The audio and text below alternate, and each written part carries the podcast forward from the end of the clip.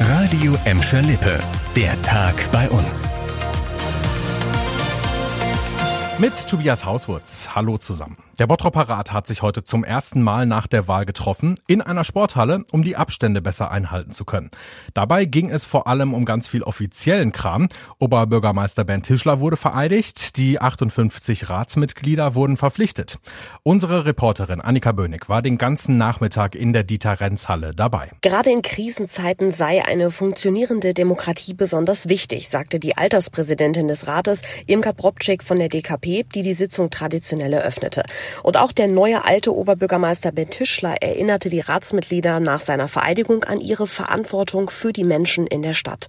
Gewählt wurde hier gerade auch nochmal Klaus Strehl von der SPD und Monika Butke von der CDU werden auch in den nächsten fünf Jahren die Stellvertreter des Oberbürgermeisters sein. In zwei Wochen steht schon die nächste Ratssitzung in Bottrop an. Dann wird es auch inhaltlich zur Sache gehen. Pflegeheime in Deutschland und auch bei uns sollen sich ja jetzt mit Schnelltests vor einer Corona-Ausbreitung schützen. Die Idee klingt erstmal gut. Bewohner, Mitarbeiter und Besucher können regelmäßig und vor allem schnell auf Corona getestet werden. Das Problem ist nur, den Pflegeheimen fehlt das Personal, um die Schnelltests durchzuführen. Das sagt jedenfalls die Ruhrgebietskonferenz Pflege, die im Gelsenkirchener Wissenschaftspark sitzt. In der Initiative haben sich rund 40 öffentliche und private Pflegeunternehmen aus dem Ruhrgebiet zusammengeschlossen.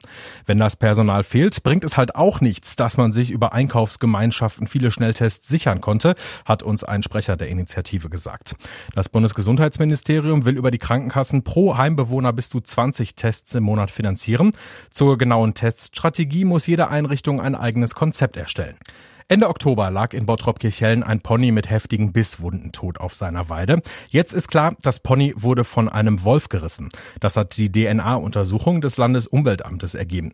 Das Shetland-Pony war in der Nacht vom 25. auf den 26. Oktober totgebissen worden. Spuren im Umfeld hatten damals schon auf einen Wolf hingedeutet. Die Halter haben dann jetzt aber endlich Gewissheit und sie können durch das offizielle Ergebnis jetzt eine Entschädigung bei der Bezirksregierung beantragen. Das Pony ist laut Landesumweltamt übrigens das erste Pferd, das in Nordrhein-Westfalen durch einen Wolf verletzt und getötet wurde. Schafe wurden bei uns ja schon häufiger gerissen. Der Bottropper Norden gehört inzwischen seit rund zwei Jahren zum Wolfsgebiet Schermbeck. Und während sich der Wolf in den letzten zwei Jahren im Bottropper Norden breit gemacht hat, haben sich Autoposer und Raser das neue Stadtquartier Graf Bismarck ausgeguckt. Anwohner dort beklagen ja schon lange rücksichtslose Autofahrer und auch offizielle Zahlen zeigen jetzt, Poser und Raser halten die Polizei in ganz Gelsenkirchen weiter auf Trab. Im vergangenen Jahr gab es 26 und in diesem Jahr sogar schon 30 entsprechende Strafanzeigen. Das hat die Landesregierung den beiden Landtagsabgeordneten Sebastian Watermeier und Heike Gebhardt von der SPD auf Nachfrage mitgeteilt. Das klingt jetzt erstmal nicht so viel.